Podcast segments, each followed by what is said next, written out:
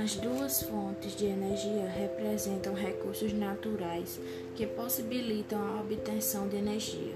Suas vantagens são: as fontes de energia não renováveis não se regeneram a curto prazo na natureza. Já a fonte de energia renováveis se regeneram em um curto prazo.